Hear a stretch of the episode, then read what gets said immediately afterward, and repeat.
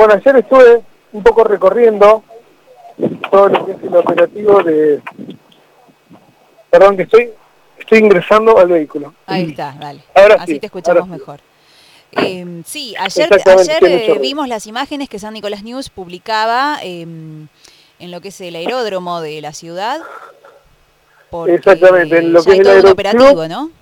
Ahí se ubicó el operativo que tiene que ver con bomberos de la provincia de Buenos Aires, bomberos de Entre Ríos y defensa civil, de la provincia de Buenos Aires, también con gente de la provincia de Santa Fe. Ahí lo que había es un, digamos una sede de operaciones, un teatro de operaciones que, bueno, es donde había una, hay en este momento una, una carpa que instaló el COE municipal, hay diferentes vehículos, hay un camión cisterna del, del ejército argentino junto con un helicóptero de combate que es el que transporta a los bomberos hacia la zona de islas para combatir el, el cuerpo a cuerpo, digamos, con las llamas allá en la, en la zona de Lechihuana, básicamente. En la zona de Lechihuana y lo que se llama el Pavón es donde estaban los, los focos de incendio más grandes.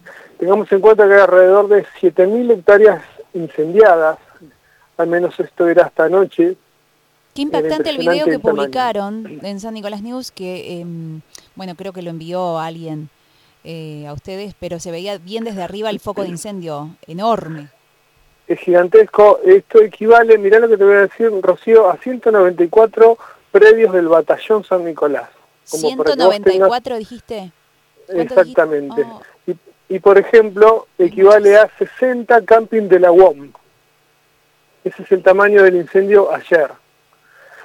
Y lo que se estaba necesitando, esto es eh, off the record, porque te cuento que las autoridades este, que están trabajando, llámese bomberos, defensa civil, no tienen autorizado hablar con la prensa, pero nosotros pudimos hablar con, con alguna persona que nos dejó trascender que bueno era necesario que llegaran aviones hidrantes o helibaldes. Los helibaldes son esos baldes que cuelgan de los eh, helicópteros y que bueno se meten en los ríos, captan el agua y el helicóptero los lleva a la zona de incendio y los abre allí eh, derramando todo el líquido. Sí.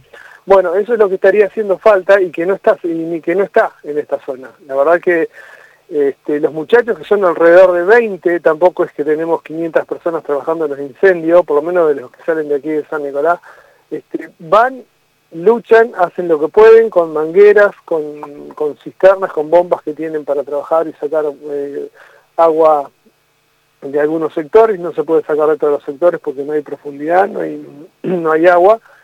Y bueno, hacen realmente lo que pueden, una, una gran labor, este, pero bueno, lo que está faltando es eso, es- son aviones hidrantes, helibaldes o, y principalmente y fundamentalmente, algo que va a llevar un poco más de tiempo, pero hay que conseguirlo como sea, es una ley de, de humedales Ah, sí. y, que, y que esa ley de humedales Sí. realmente se, re- se respete y se aplique, porque históricamente tenemos leyes que, que existen y que bueno, que después no, este, no se cumplen. Es fundamental tener la ley de humedales, pero después también eh, reglamentarla y aplicarla como corresponde, que se cumpla en todo su sentido, digamos.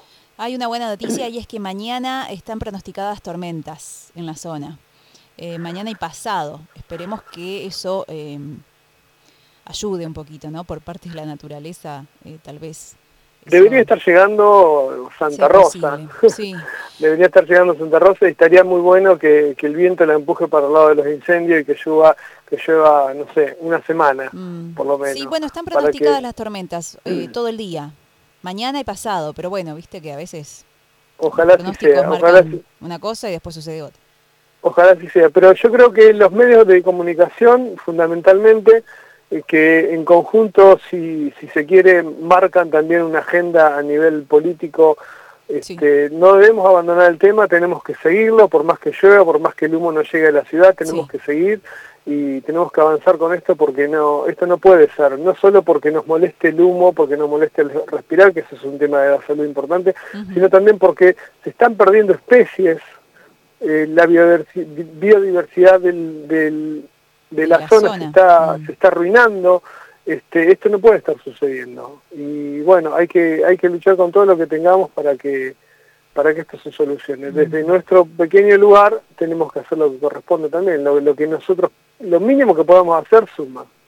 Eh, el CONA estaba convocando para hoy, de hecho yo me estuve tratando de comunicar toda la mañana con ellos y me decían que están allá, así que están un poco complicados. Me han contestado, digamos, por la mitad, pobres chicos. Bueno, igual los entiendo, ¿eh? porque están allá.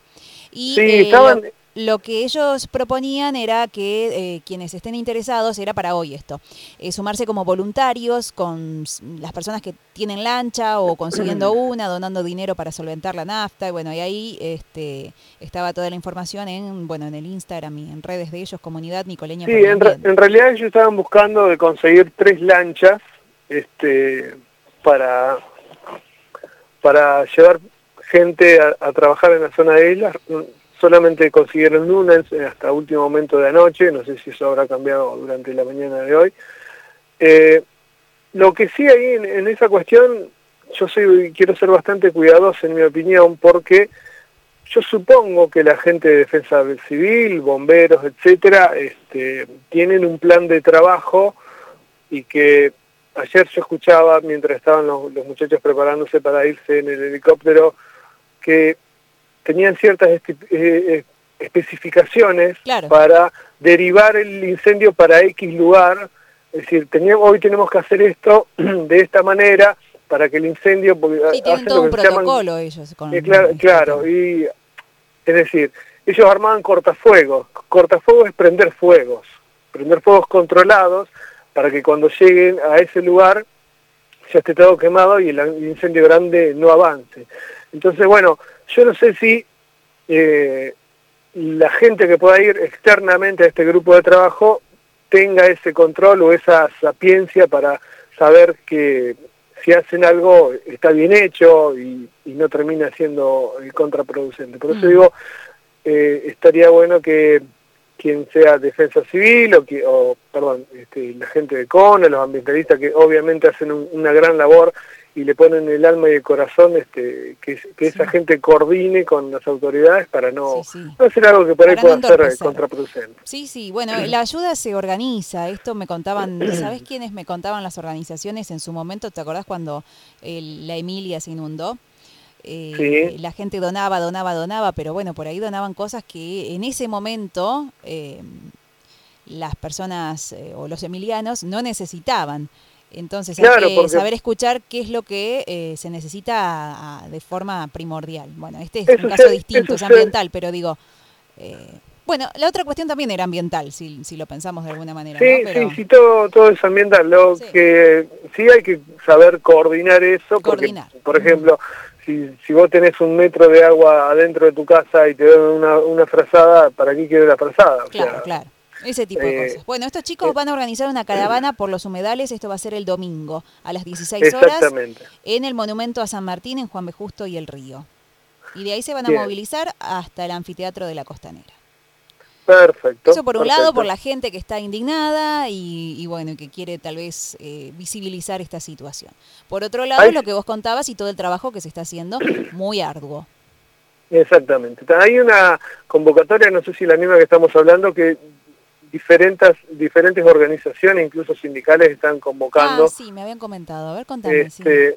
No, no, no sé si es No esa sé si la que vos comentabas, pero bueno. Mm. este, están convocando eh, y bueno, le han aplicado en el banner que han, que han hecho circular, digamos, el, el loguito de cada organización Claro. y yo no sé si eso después termina, esto conociendo un poco el paño, digamos, de, de las movilizaciones y las cuestiones, Mm. no sé si, si esto después termina siendo también este, negativo para una convocatoria. Mm. Viste que las convocatorias, más en épocas de elecciones, más en esta, en esta Sí, grieta, por, por llamarlo de alguna manera, cuando alguien convoca a un lado, del otro lado no, no se va a sumar.